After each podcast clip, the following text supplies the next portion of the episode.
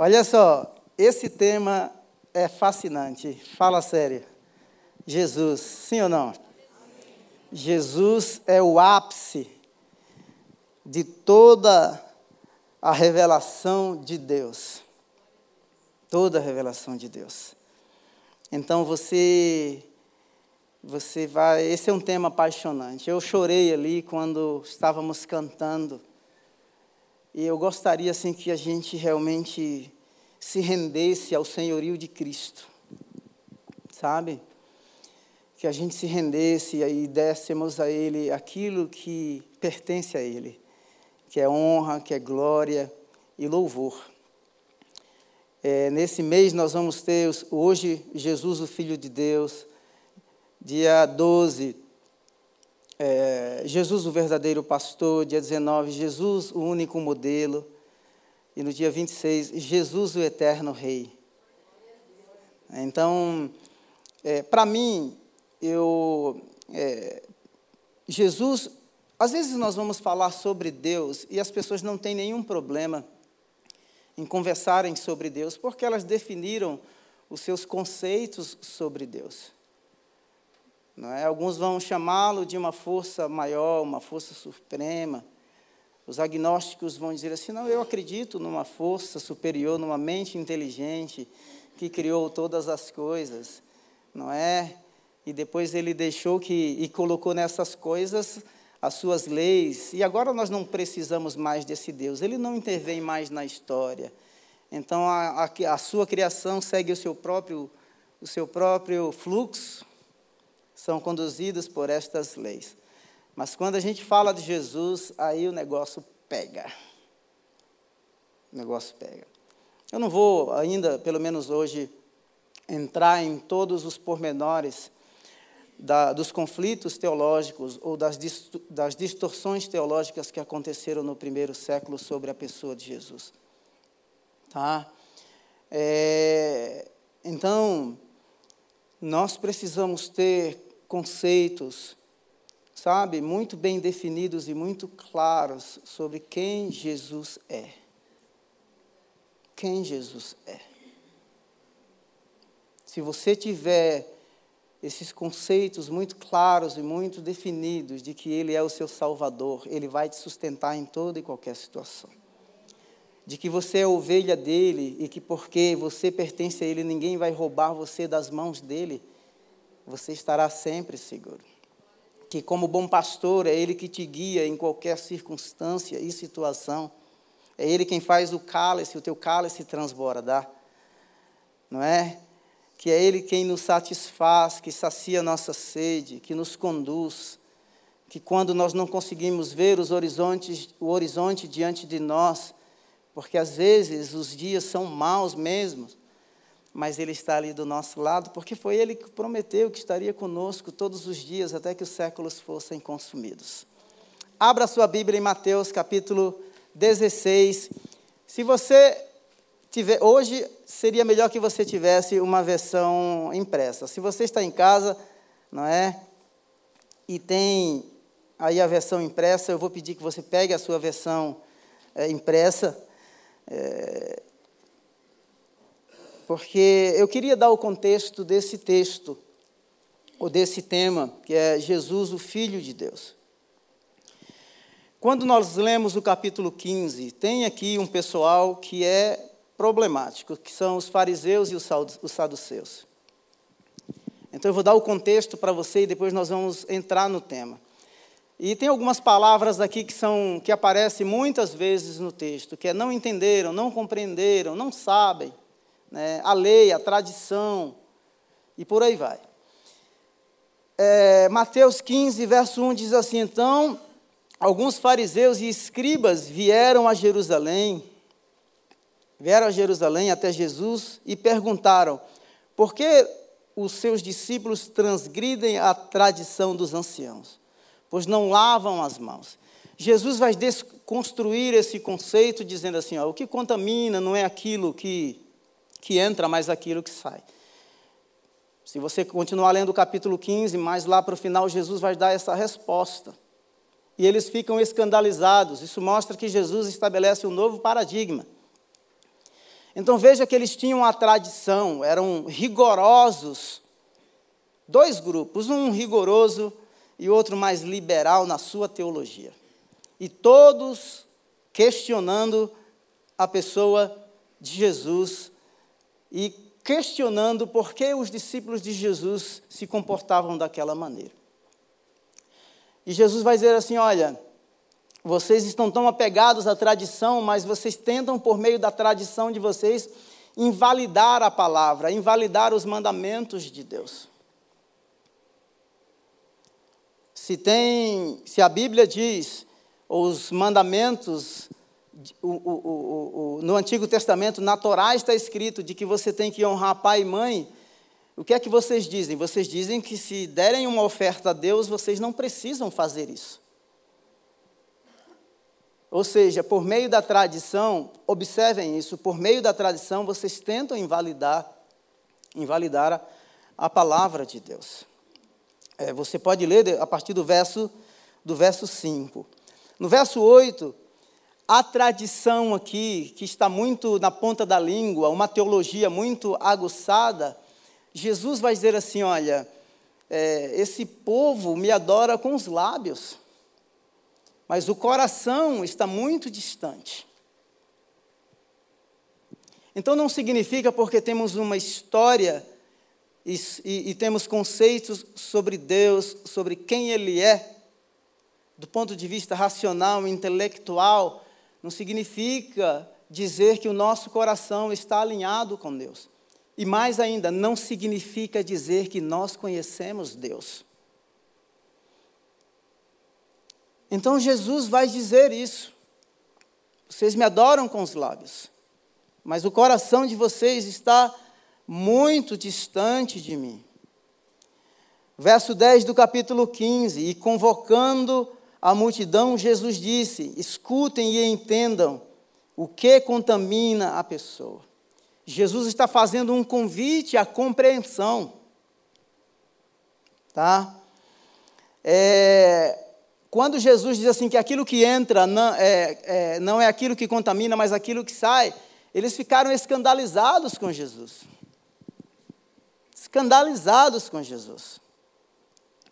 No verso é, 16, Jesus, porém, disse: Também vocês ainda não entenderam, não compreenderam, que tudo que entra pela boca desce para o estômago e depois é eliminado não, não havia compreensão.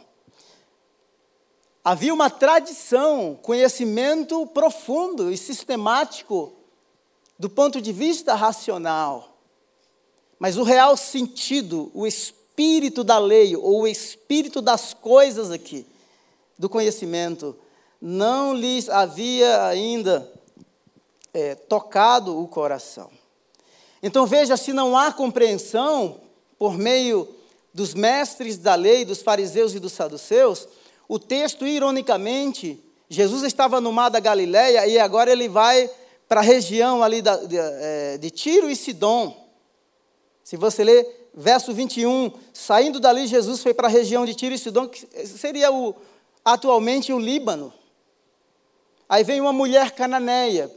Os mestres da lei não compreendem mas uma mulher, uma mulher e cananeia insiste, clama porque a, a Jesus, porque a filha dela está profundamente enferma. E ela chama Jesus da seguinte maneira: Jesus, filho de Davi, tem misericórdia. Ela reconhece que Jesus é o Messias. Enquanto a tradição tenta invalidar os mandamentos, enquanto os fariseus e os saduceus não compreendem, não entendem, está aqui uma mulher e uma mulher gentia que não, é, que, que reconhece Jesus como Messias. Eu quero dar o contexto para que você compreenda que vamos chegar em Mateus 16 com esse cenário montado para nossa reflexão, tá? E é interessante que Jesus vai dizer assim, olha, no verso 24: Mas Jesus respondeu: Não fui enviado senão as ovelhas perdidas da casa de Israel. Jesus foi, como Messias, primeiro anunciar o evangelho do reino ao povo de Israel. Não significa que os gentios não estavam no plano de Deus desde o Antigo Testamento. Estavam. Mas este era um plano de expansão do reino de Deus.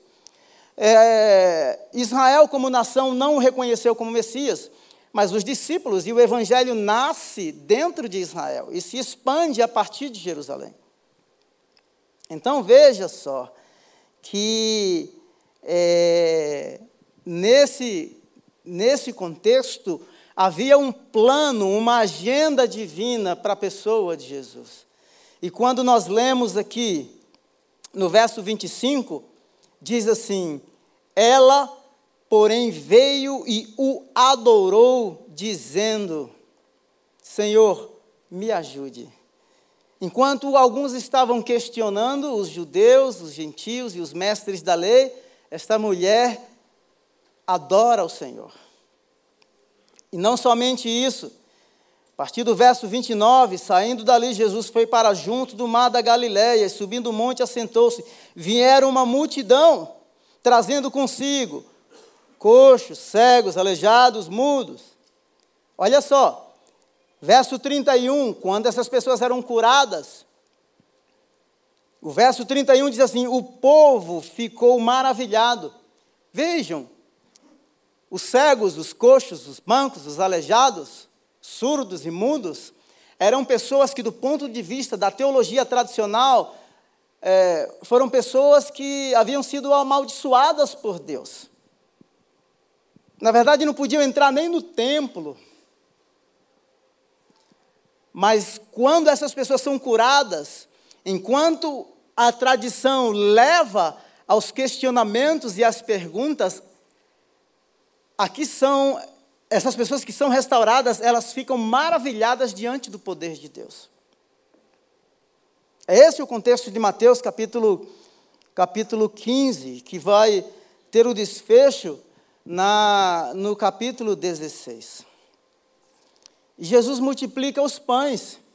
E aqui os discípulos começam a questionar, porque Jesus vai dizer assim: Olha só, vocês tomem cuidado com o fermento dos fariseus. Era uma multidão e Jesus diz assim: Olha, desde comer para eles, mas onde nós vamos conseguir tanta comida? Não, é? não tem mercado 24 horas aqui, nesse lugar. Então Jesus alimenta o povo. Jesus alimenta o povo. Um milagre atrás do outro. Então, quando chegamos aqui, no capítulo 16, a história vai se repetir. Os fariseus e os saduceus se aproximaram de Jesus e, tentando, pediram-lhe que lhes mostrasse um sinal vindo do céu. Quantos sinais já precederam o capítulo 16? Cegos viram. A mulher cananeia foi alcançada, a filha dela foi curada. Para os famintos, Houve multiplica multiplicação de pães, e é o seguinte: ainda deixaram para vários dias, fizeram uma reserva para os dias seguintes. Então, os tradicionais, os mestres da lei, eles pedem um sinal. Eles pedem um sinal. E Jesus vai dizer assim: Jesus responde. Chegada a tarde, vocês dizem: teremos bom tempo, porque o céu está avermelhado. E pela manhã vocês dizem: hoje teremos tempestade, porque o céu está vermelho e sombrio. Na verdade, vocês sabem interpretar a aparência dos céus, então não são capazes de interpretar os sinais dos tempos.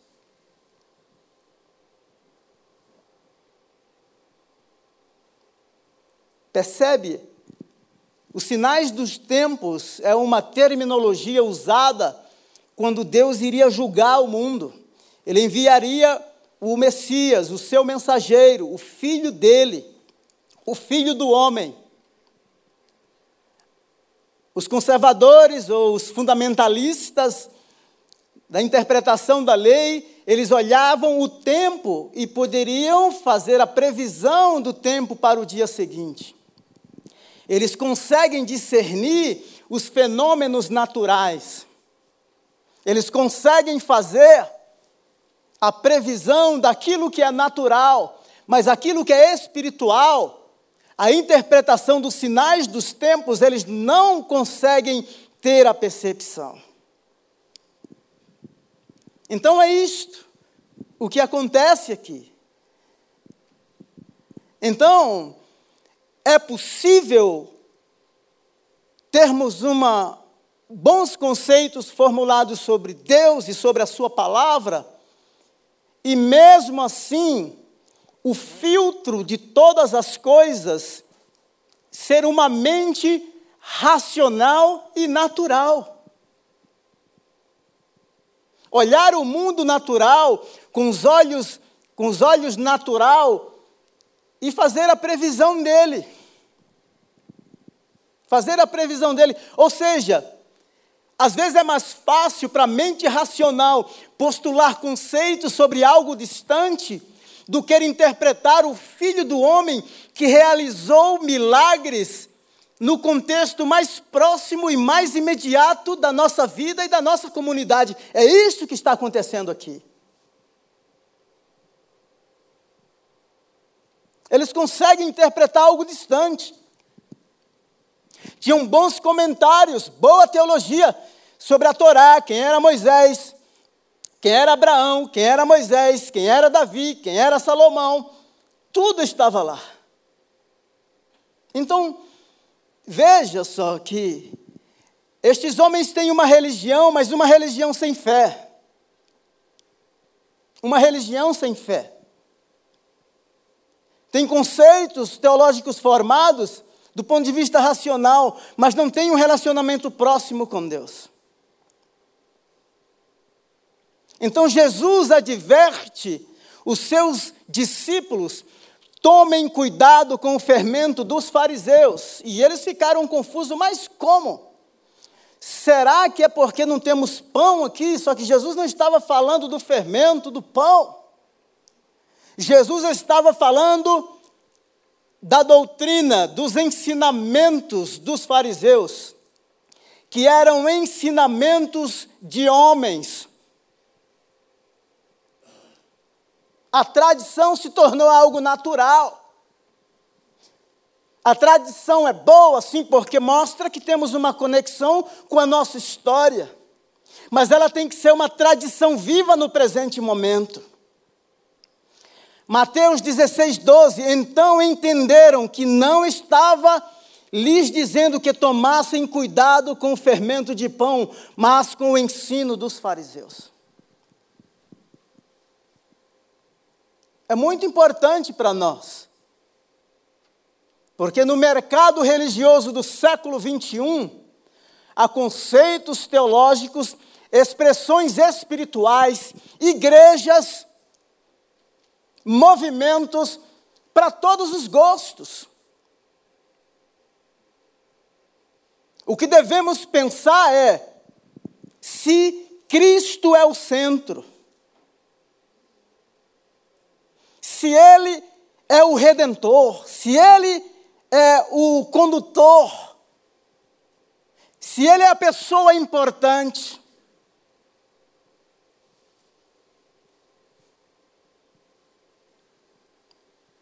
é possível compreender a realidade natural. Eu às vezes eu me preocupo muito, e eu vou ser muito franco com você. Eu sei que existem igrejas conservadoras, e talvez você seja de igreja mais conservadora possível. Que não se bate palma, que não tem nenhuma expressão corporal. Isso não é da nossa cultura, me desculpe. Nós somos latinos.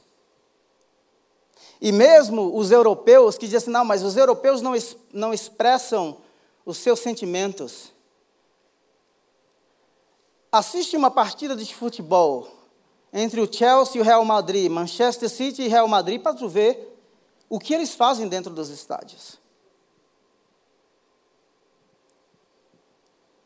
Então, às vezes, nós nos tornamos tão tradicionais que a tradição nos priva da verdadeira adoração e da verdadeira expressão de culto. Não gosto e você nunca mais vai ouvir Samuel dizer isso assim. Ah, se você quer bater palma, dar glória a Deus, não se preocupe com o irmão que está do seu lado. Que eu vou me preocupar com o meu irmão? Minha expressão e a minha conexão é com aquele que me criou, com aquele que me redimiu.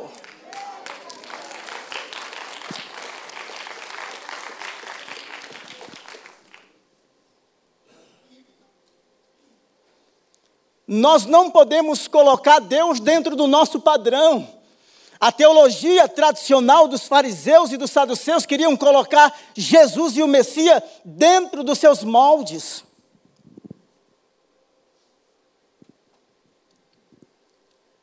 A história do cristianismo e os cristãos, ao longo dos, dos séculos,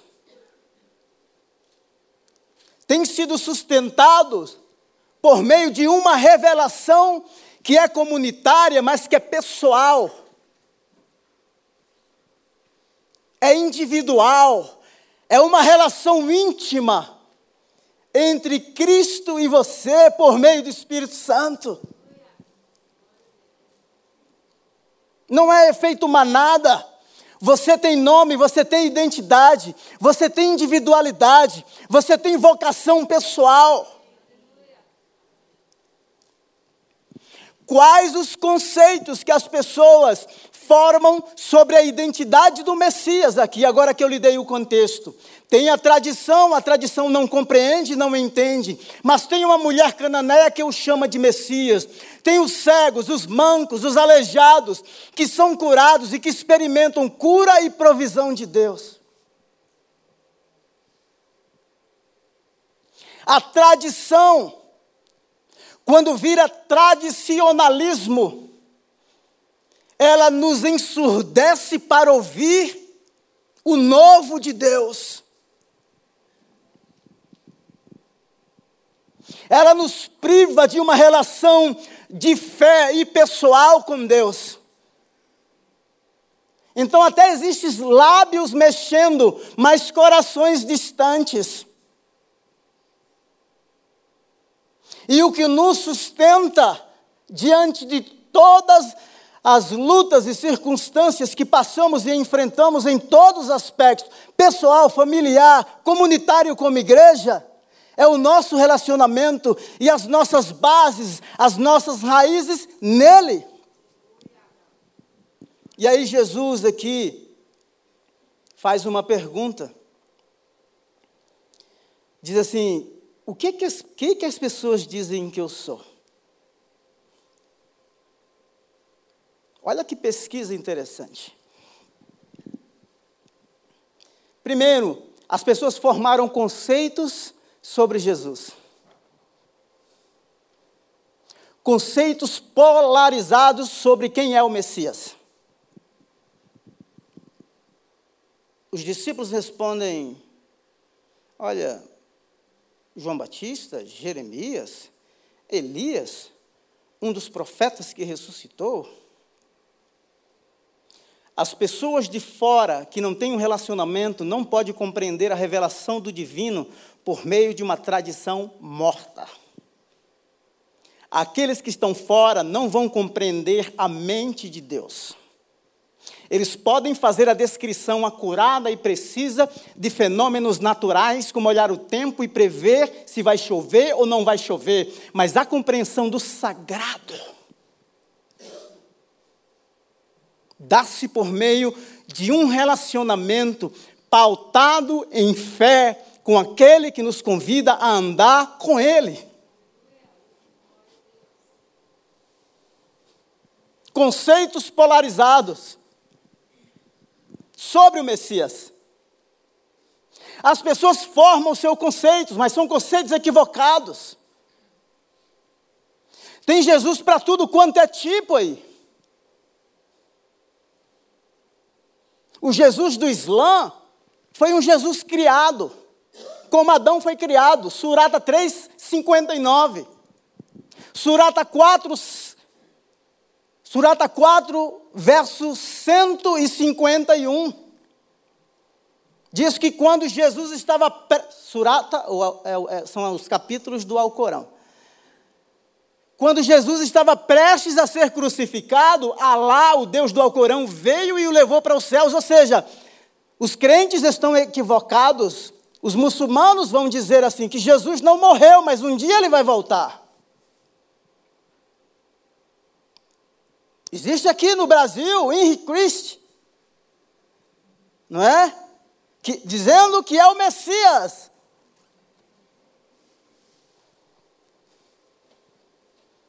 As pessoas podem formar conceitos, criar caricaturas para colocar no Messias, mas ele é único, ele é distinto, ele é eterno, ele é Deus, ele é soberano, ele é poderoso.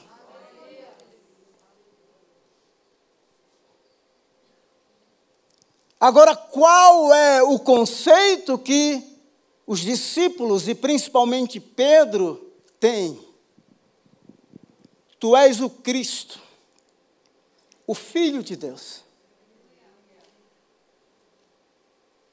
Aí Jesus vai dizer para ele assim: Pedrão, seguinte, não te revelou a carne e o sangue, mas meu Pai.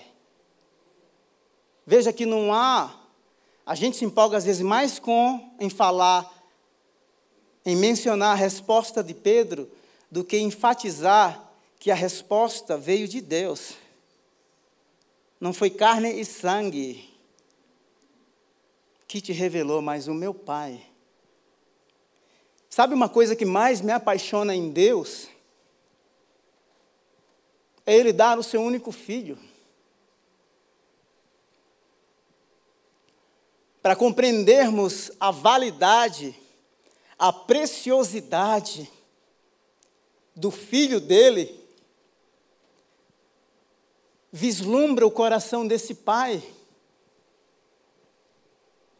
que tinha uma humanidade órfã, distante, separada, ferida, comprometida pelo pecado para ir para o inferno. O inferno existe. Inferno não é um estado de espírito. Muitas pessoas dizem isso. O inferno é um lugar literal, ele existe. Então, quando eu vejo a pessoa de Jesus, o Verbo que toma forma humana, que sofre, que é rejeitado, que é acusado. Alguns o chamaram de filho de uma fulana, outros o chamaram de comelão, de beberrão. Morre no lugar mais indigno. Nós temos que amá-lo. Então, quando tiver que vibrar e chorar, que bater palmas, que glorificar, não pense na pessoa que está do seu lado porque a própria criação, quando ele morreu, se revoltou, a terra tremeu, o sol escureceu. Por que é que eu tenho que me silenciar diante de tão grande revelação, diante de tão grande expressão de amor? Jamais, nunca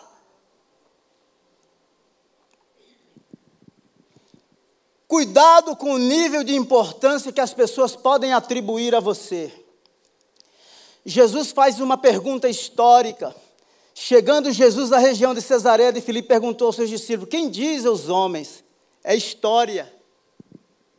Eles citam os profetas. Pedro responde: Tu és o Cristo. Olha, perguntas e respostas. Que coisa legal. E Jesus vai dizer: Feliz é você, Simão. Foi o Espírito quem te conduziu. Nós não teremos jamais a percepção das coisas espirituais com uma mente natural. Por isso que tem crente mal nutrido, vazio, vida muito rasa. Não me conformo que um crente assiste mais série do que lê a Bíblia. Jamais.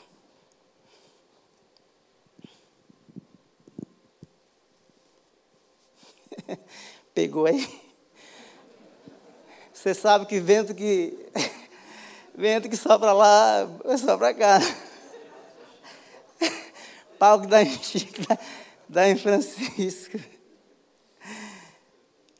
Sabe por quê? Porque quando nós atribuímos importância a pessoas e a coisas que não lhes são devidas, as nossas posturas geram conflitos e divisões. Por isso que quando Jesus diz assim, não foi você, Pedro, mas o meu Pai, não foi carne e sangue, dizendo assim, olha, o ibope aqui não está tão assim, não é você. Existe um Deus. Lembra da igreja de Corinto? 1 Coríntios, Paulo vai lidar com uma situação muito interessante. Irmãos, em nome do nosso Senhor Jesus Cristo, suplico a todos vocês que concordem uns com os outros no que falam. Para que não haja divisão entre vocês, e sim que todos estejam unidos num só pensamento e num só parecer. Concordar é coisa rara nessa época.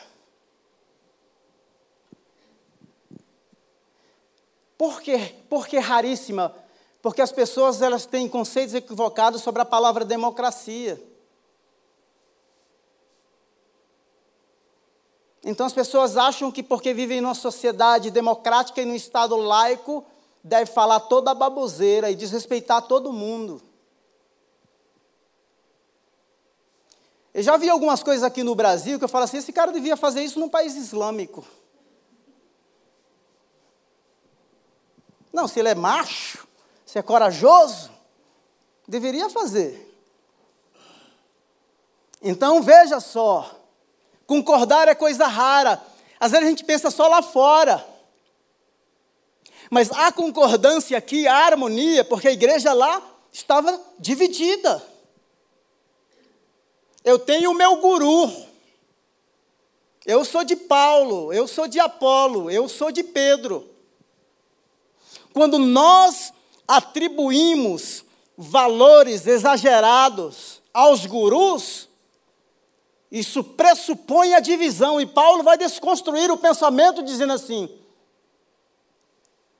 acaso está Cristo dividido? Sabe por que ele vai dizer isso? Porque ele sabe que Cristo é único.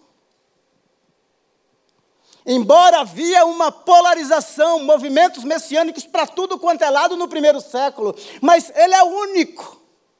Nascido de uma virgem, nascido sob a lei, sem pecado, único.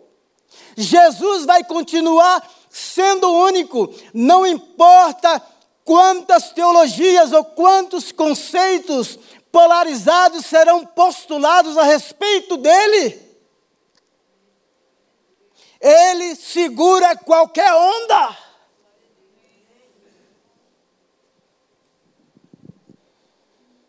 Concordar é coisa rara, nós precisamos nos unir em torno daquilo que Cristo é. Ele é o Messias, ele é o Filho de Deus, ele é o cabeça da sua igreja, e como cabeça, ele é rei, e é ele quem manda.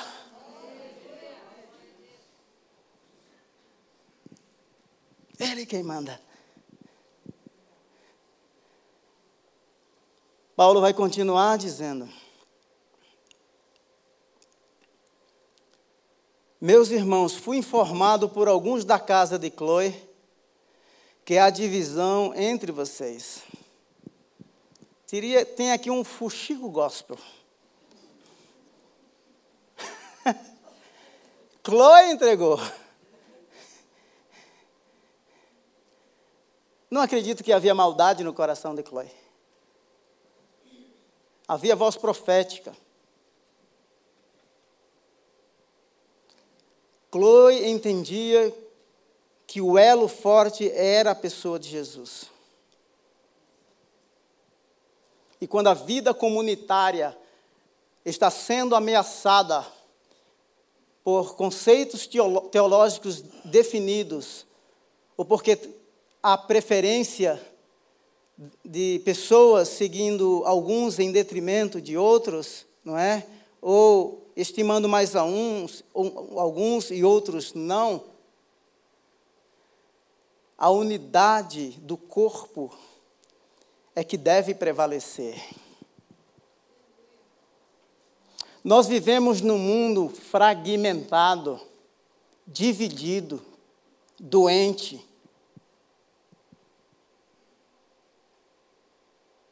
O mundo precisa de nós.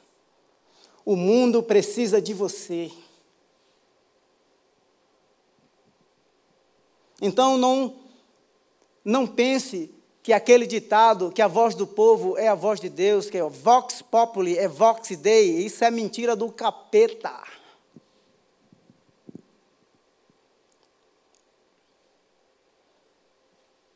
Estão aqui os ídolos.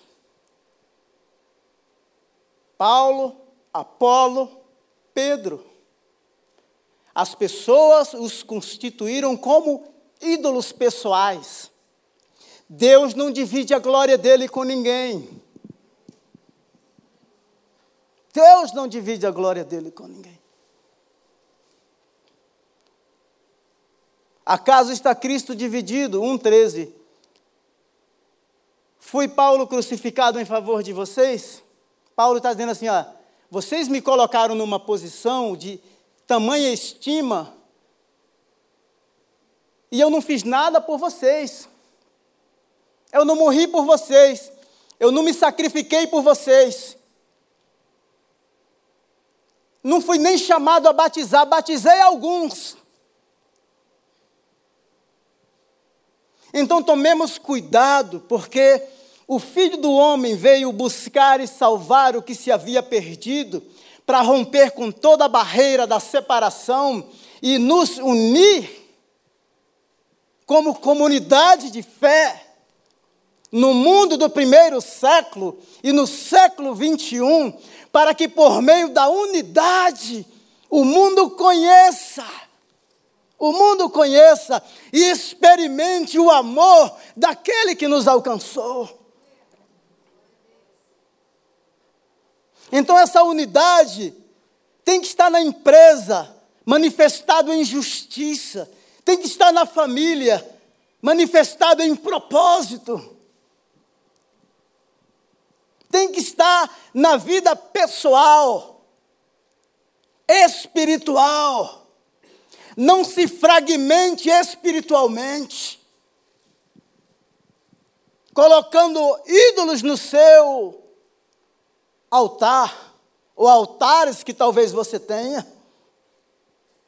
Dê o lugar de honra a Jesus, porque foi Ele que morreu, foi Ele que pagou o preço,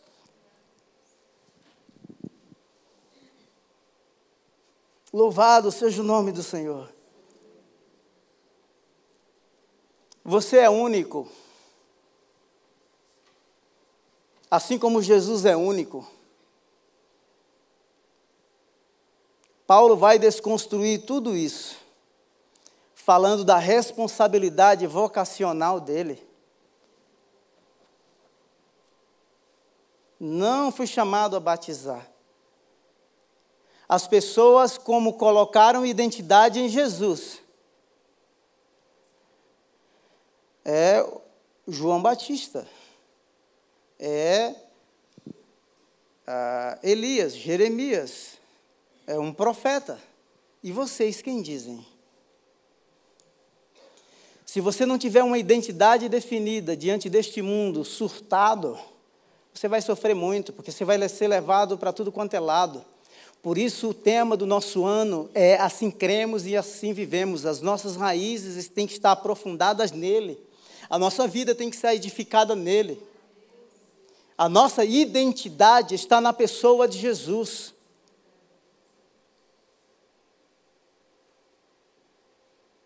Nós somos pessoas em construção.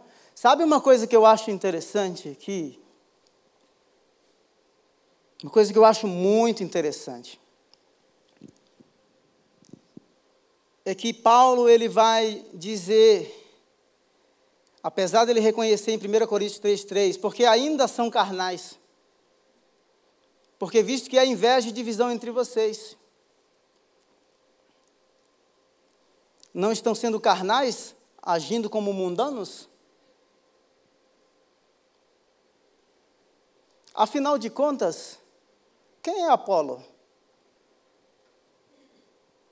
Afinal de contas, quem é Paulo? São apenas servos. Esse conceito de serventia tem que estar no nosso coração.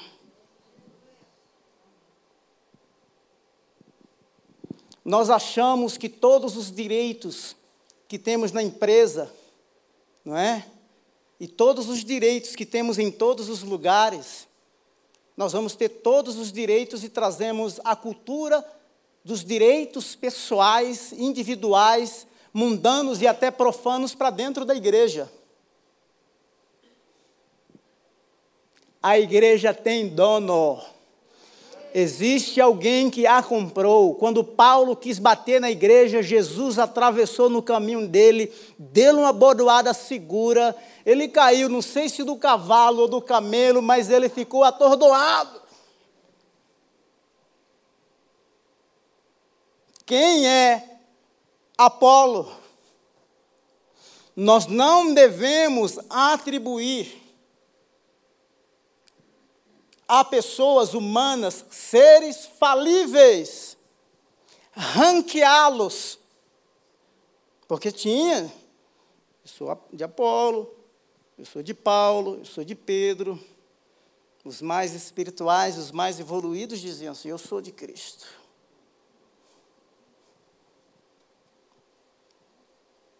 Então tome cuidado. Sabe por quê? Porque o que nós precisamos vislumbrar é o Cristo que morreu. Aquele que pagou o preço.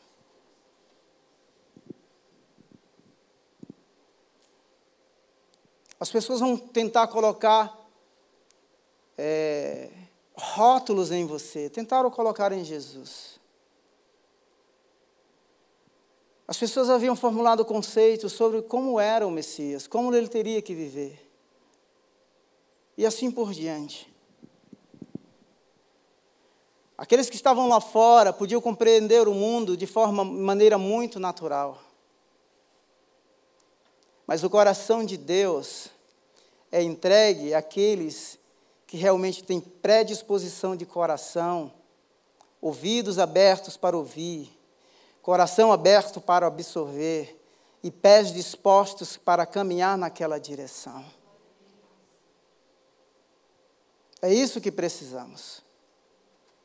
Quando nós olhamos a vida de Pedro, é um cara que fez a revelação mais mirabolante, fantástica. Aí daqui a pouco Jesus vai dizer assim: convém que o filho do homem sofra, morra, seja julgado. Ele vai dizer assim: isso não vai acontecer contigo.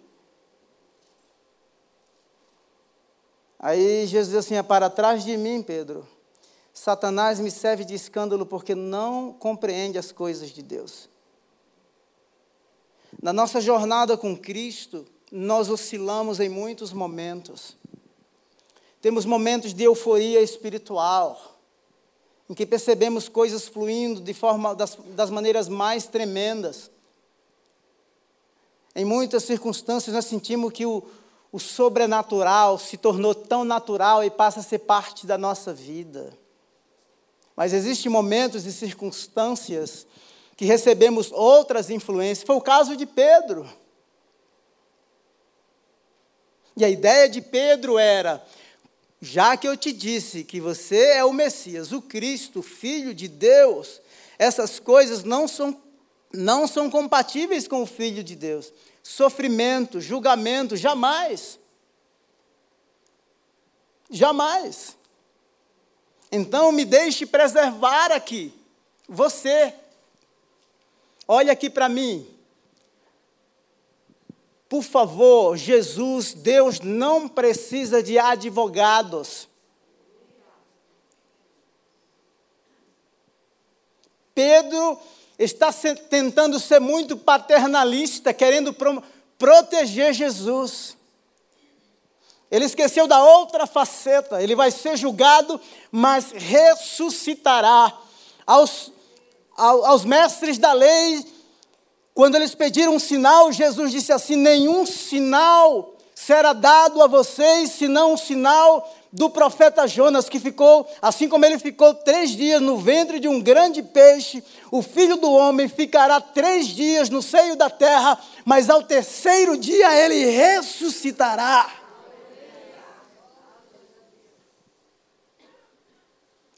E aí nós queremos, nós queremos proteger Deus. E me deixe dar uma palha aqui, já que nós estamos em ano de eleição. Cuidado com seus candidatos. Em todos os sentidos. Leia o plano de governo, leia os projetos de lei que estão lá. Porque às vezes nós queremos colocar pessoas como se fosse para defender os nossos direitos como cristãos. Precisamos de representantes que trabalhem em favor do povo? Precisamos. Precisamos de cidadãos que exerçam, exerçam justiça nesta nação? Precisamos.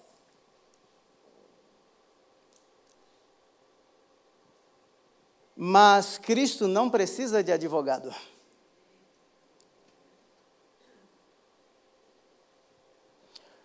Quando foi lançado um filme no Brasil há muitos anos atrás, A Última Tentação de Jesus, um protesto, um filme que falava de uma relação entre Jesus e Maria Madalena, a única comunidade que se manifestou aqui no Brasil foi a comunidade islâmica.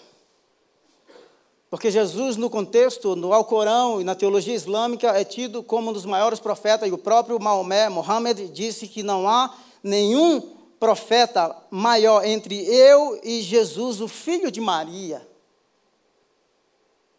Quando a gente olha a história do cristianismo, milhares de cristãos foram foram é, martirizados e são martirizados, perseguidos. As leis na China se tornam mais, mais, mais intensas, mais, mais, mais difíceis de propagar o evangelho. No entanto, a igreja cresce assustadoramente. O que nós precisamos é diante da revelação exposta que está diante de nós, que é o Cristo, movidos pelo poder de Deus, denunciarmos todas as injustiças, inclusive daqueles que elaboram e que governam a nossa nação.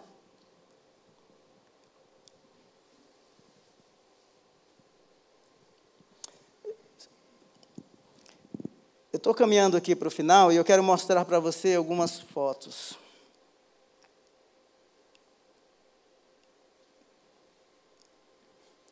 Quando o Estado Islâmico, quando o Estado Islâmico tomou a cidade de Mosul, no Iraque, muitos crentes,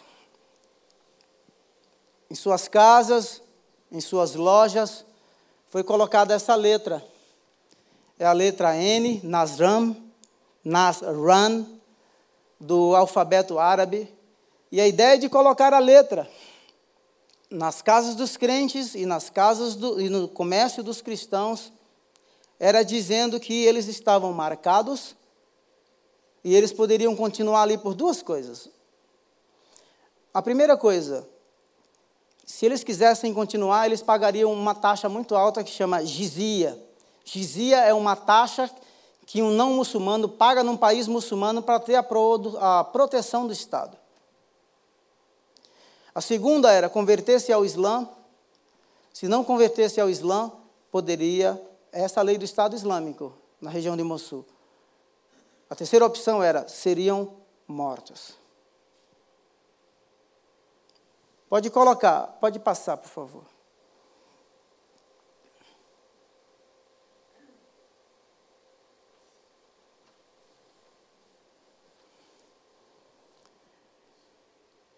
Tem uma, tem uma foto de uma casa com a mesma letra. Ele foi lhes dado um prazo para que saíssem muito rápido. E enquanto eu estava ouvindo essa história, o pessoal do louvor pode vir aqui, já está ok? Enquanto estava ouvindo essa história, E quando eu vi aquela foto naquela casa, essa notícia correu pelo mundo e foi criado um movimento, uma hashtag WeAreN. WeAreN, é, nós somos todos nazarenos. E essa frase ela foi vista, pelo menos de imediato, no Instagram, pelo menos 20 mil vezes.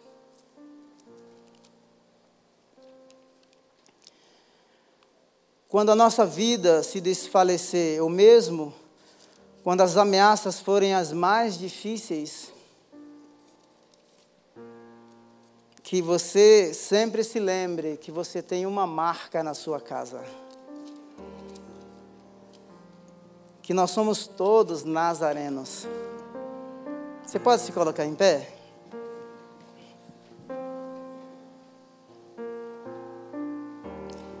A morte de Estevão aconteceu dessa forma. Ao ouvirem isto, ficaram com o coração cheio de raiva e rangeram os dentes contra ele. Mas Estevão, cheio do espírito, fitou os olhos nos céus e viu a glória de Deus. E Jesus, estava à direita de Deus. Então disse: Eis que vejo os céus abertos e o filho do homem em pé. Olha que cenário. O cenário aqui era de apedrejamento, era de morte, era de martírio. Eles, porém, gritando bem alto, tamparam os ouvidos unânimes, tamparam os ouvidos e, unânimes, avançaram contra ele e, expulsando-o da cidade, o apedrejaram. As testemunhas deixaram as, as capas deles aos pés de um jovem chamado Saulo, enquanto o apedrejavam, Estevão orava dizendo: Senhor Jesus, recebe o meu espírito. Então, ajoelhando-se, gritou bem alto: Senhor, não os condene, porque, por causa deste pecado. Depois que ele disse isso, morreu. E Saulo consentia na morte de Estevão.